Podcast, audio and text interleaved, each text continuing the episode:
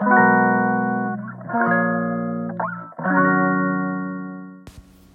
い皆さんこんにちは。本日で 79回目の放送となります。今日は、えー、 PancakeSwap、えー、 DeFi でですね。 PancakeSwap っていう、えー、手法で、えー、仮想通貨の投資をしてるんですけどこれでちょっと大パニックっていうかちょっと、ね、プチパニックになりました。というお話をしたいと思います、えー、資産がね全部消えたかと思ったっていう話です。えっ、と一昨日かな？えっ、とそのセーフパルっていうウォレットいいですよっていうお話をしたんですけどえっ、とそれを、えー、iPad の方でインストールしてたんですねで、まあ、これはあのアプリ上でしか使えない、えーと、仮想通貨のウォレットなので、まあ、最初に iPad で運用してあ良さそうだなと思ったので、えーと、今日 iPhone の方で、えーと、インストールしてみました。でそしたらですね、えー、iPad の方でインストールした時は、えー、とセーフパルのなんかプロっていうバージョンだったんですね。なんか右上にプロってこう青いマークがついてて。でえっとまあ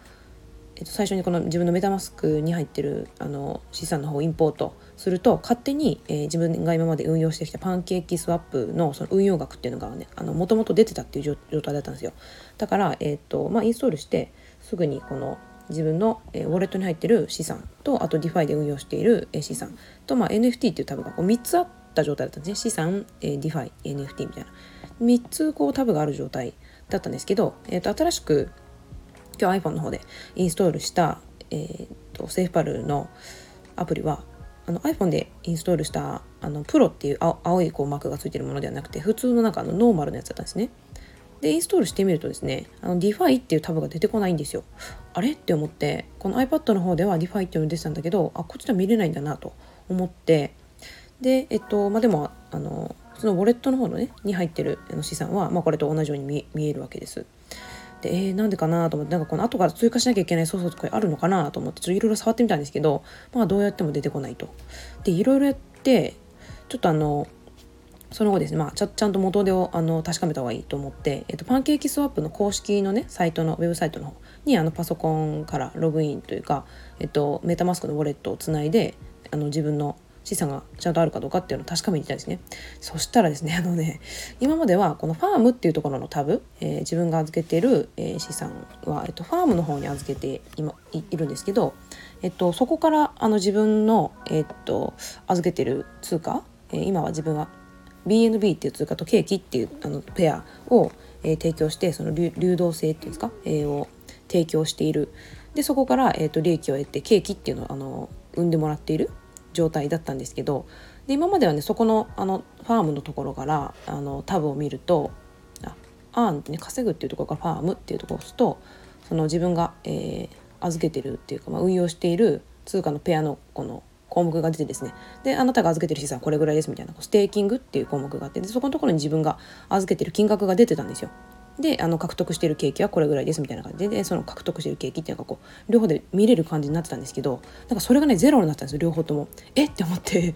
もしかしてこれあの盗まれたみたいなハッキングあった？と思ってでちょうどですねまたあのタイミング的にですねこうセーフパルっていうあのアプリをインストールしたばっかりだったのであこれ詐欺アプリだったんじゃないかと思ってもうそこでちょっとプチパニックですね。あこれは詐欺だみたいな。もうそこでちょっと頭ちょっとショートしてるんでもうこのセーフパル詐欺みたいなのイメージがちょっと離れなくてですね。そこでもいろいろ調べまくるわけですね。セーフパル詐欺みたいな感じで Google で調べてあの他にこういう被害に遭ってる人いないかなとか。もしくはま詐欺ではなかったとしてもこういう不具合がこのセーフパルをダウンロードすることによって起きてる人他にいないかなみたいな感じで調べまくったんですよ。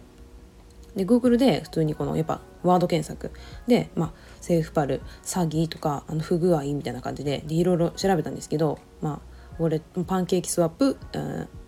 とセーフパル不具合みたいな、まあ、そんな感じでいろんなパターンでちょっと調べてみたんですけど全然なんか自分が今ぶち当たってる状況のあのに解決につながるようなものがね一個も出てこなかったんですよ。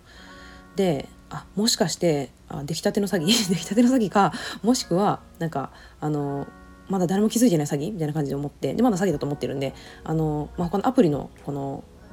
ビューあの感想？感想ビューとかもいろいろ調べるわけですね。であの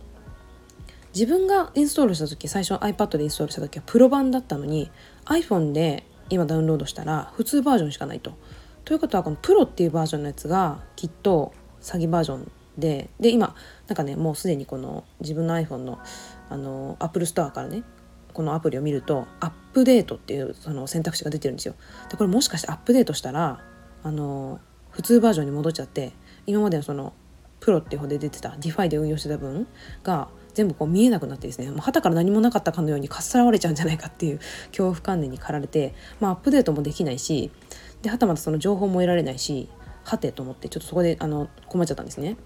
まあ、でもなんかあのやっぱセーフパルっていうのを調べるとですね、まあ、結構いろんな人がやっぱりその信用できる情報を信用できるみたいな感じのその情報を出してたのでこの多分セーフパル自体が詐欺なわけではなくて私がたまたまインストールしたやつが詐欺だったのかちょっと不具合が出るものだったんじゃないかなと仮説を立ててであのこのカスタマーの方にねこのセーフパルのカスタマーの方にちょっとあのクレームっていうかお宅のところでインストールしたそのプロのバージョンでなんかあのこの DeFi っていうその運用タブのねあの選択肢があってでそこで今まで自分のパンケーキスワップで運用してた資産が出てたのに普通のあの iPhone の方であのプロじゃない普通のやつをダウンロードしたらそれが出てこなくなったと。で自分のそのウェブサイトでパンケーキスワップの方行っても今出てこなくなっちゃったんだけどどういうことみたいな あのあんたのところのそのアプリがなんかおかしいかもしくはこれ詐欺なんじゃないですかみたいな感じのことを送ったわけですね。であで結論としてはですねあのセーフパル全然関係なかったんですよ。もう申し訳ないんですけど セーフパル申し訳ないんですけどあの関係なかったですね。で原因は何かと言いますとパンケーキスワップのあのバージョンアップが原因でした。でえっとパンケーキスワップはですねあの V1 っていうのと V2 っていうのそのバージョンがあってで私はちょっと今まで気づいてなかったんですけど V1 の方の、えー、バージョン1の方で運用してた運用してたっていうか使ってたみたいですね。で、えーと、V2 の方に、えー、移行しないとまあ、その今まで自分が運用してたものっていうのがなんかあのなくなるわけではないんですけどあの勝手にこの運用が止まっちゃってこのなんかホールド状態ロック状態になっちゃう。で、えー、と今まで運用してきたものはあの別にそのままあの保留っていうかの確保はされてるんだけど今まで勝手にその預けてたことでどんどん利益が出てたじゃないですか。でそれがちょっとストップしちゃうっていう状態になってたようなんですね。ででもねこれ一見するとねあのこれ何も知らない人がこれ見るとあ自分のあのウォレットハッキングされたって多分ね普通の人思うんじゃないかなと思いますね。なんか上の方にえっとマスターシェフ V2 ミグレーションみたいな感じで大きくバーンって出てるんですけどこれ私も最初これが原因なのかなと思ってこのプロシードってこのボタンをね押したんですけどなんか最初にあのそこを押してなんかそれを押したらなんか完結するのかなと思うじゃないですかだけど押したところで別に何も何て言うんですかねあの変わらないんですよねで5ステークみたいな感じであの他にあのあなんか下の方にねあのまた別の選択肢みたいなのが出てきてアンステーキング LP トーキングズケーキってでなんかあの今まで自分があのあのステークしてたあのケーキその通貨をあのアンステーキングするみたいな選択肢になっていやしないだろうみたいな普通にこれ読んだらこれ全然わからないじゃないですか。だけどこれあの調べてみるとですねあの今までその古い方のバージョンで、え運用してたものは一度そのアンステークしてであの、まあ、回答するっていうかあの解除してでまた新しい方に預け直さなきゃいけないみたいなんですよ。でもこれ分からないからなんかそんな選択肢出されても私のそのあの預けた資産はどこ行ったって感じになっちゃってもなんかプチパニックで、ね、これ見ても全然分からなくてもずっとゼロの表示しか出てこないので。であのってなってたんですね。でだからもう自分はあのこのセーフパルをまず疑っていたのでまずこのセーフパルが詐欺だと思ってるからそっちにばっかりあの目が目がいってで調べることもそんな感じでで調べててであのあもしかしてあもしかしてっていうかあこれきっとあのハッキングされたなって ちょっと一瞬あのなんか諦めたというかってなった時があったんですね。でちょっとショックを受けてですねちょっとしばらくぼーっとしてるって他のことをやってみた時にでもちょっとねあのやっぱここから離れてみてちょっと冷静になってみたんですけど冷静になって考えるとこう普通もしあのプロの方のアプリが詐欺アプリだったとしたらこうわざわざこうプロってこう右上にねあの赤いマークをつけてあの他のあの通常のノーマルの方のアプリとなんか違う見た目違う仕様にするかなって思ったんです。自分がもし詐欺する人だったと考えたとしたら。普通本物そっくりに作りますよね。なんかわざわざちょっとこれ違うものですみたいな風に目印はつけないんじゃないかなと思って。これ詐欺ではないのかな？もしかして。っていう風にちょっと一旦冷静に考えてみて思ったんですね。であのでその次にですね、まあ、詐欺ではなかったとしてであともう一回そのセーフセーフパルのアプリのなんかあのこあの評価みたいなのでもう一回調べてみた時にあの Apple Store の方であの選択肢のこの表示として出てきたのがあの自分と同じこの SafePal のプロっていうバージョンのなんかアイコンが紹介のこの文章のところでは出てきたんですね。実際の選択できるあのアイコンは今は普通のバージョンになってるんですけどこの Apple Store の紹介文のところにこうバッて出てくる Google の検索で一番最初に出てくるアイコンはプロってなってたのでこれ Apple Store が正式にこのアイコンで出してるってことはやっぱりプロの方はあの別に大丈夫なものだったんじゃないかなっていうふうにそうちょっと思えてきたんですねちょっと仮定のもしかしてこれは詐欺じゃないかもしれないっていうふうに仮定をしたわけですね一旦こう冷静になって。でえっとまあ、もしかしてこれは大丈夫かもしれないのであの、まあ、何回もねそれまでにあの1回ウォレットを解除っていうか削除してでもう一回インポートみたいな何回も何回もやったんですけどあの今度はですねあのパンケーキのあの方のウェブサイトに行ってこうウォレットの履歴とかまた調べてみたわけですね。まあ、もしハッキングになってたとしたらあの、まあ、ウォレットの痕跡も多分残るはずだしまあ、それがねあのやっぱ仮想通貨の良いところなんで、まあ、どういうあの自分の通貨があの流通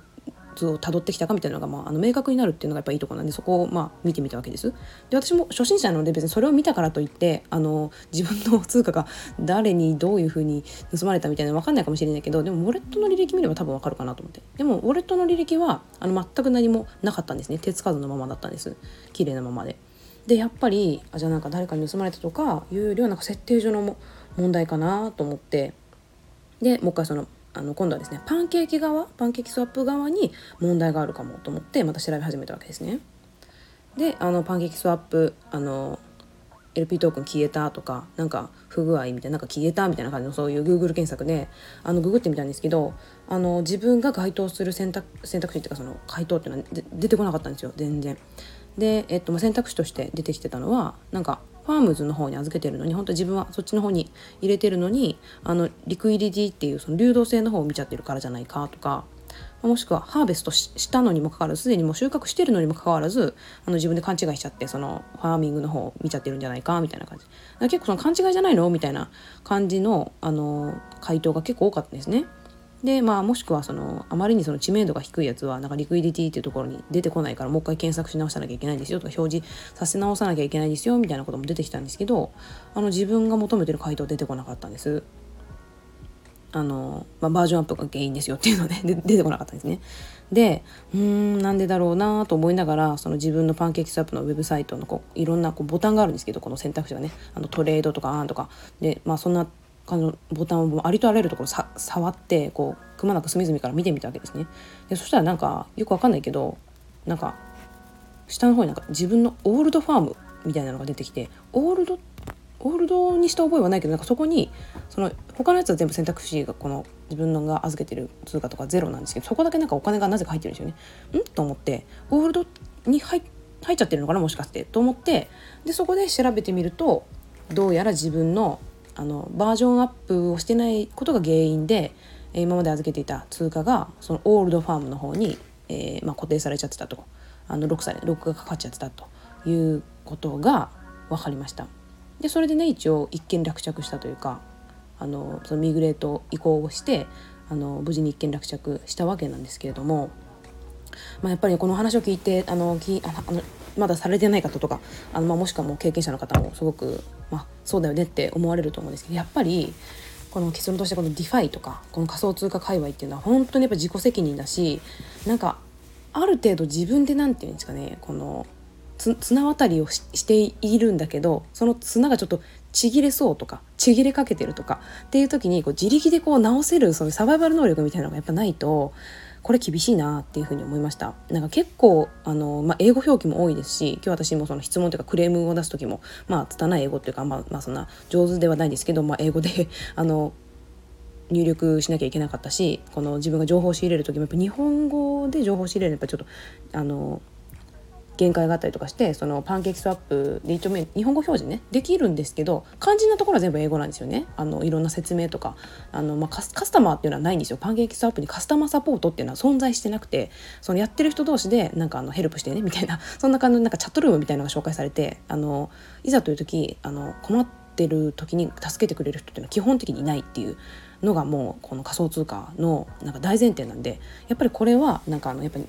ちょっと日本人はねそういうなんかカスタマー慣れしてるっていうかあの誰かがやってくれるっていうちょっとところに慣れすぎちゃってるんでこれはかなりやっぱそういうサバイバル能力みたいな、まあうん、自分でも切り開くみたいな調べるとかあの解決するっていうのがないと厳しいなっていうあのふうに思ったっていうところですね。はい今日はね結構学びになりました。やっぱりやってみないとわからないことってありますよね。すごいあの危険ではあるしいろんなリスクはあるけどでもやっぱりだからこそあの学びがすごい大きいなって、まあ、情報もまだまだネットにもね出てないですし、うん、まあ、だからねそういうのも自分もちょっと綱渡りしながらまあ危ないちょっと危ないっていうかなあのものではありますけどまあでもあの自己責任と思ってねあのちょっと今後やっていきたいなって思いました。はいそれでは今日この辺で終わりたいと思います。ではまた。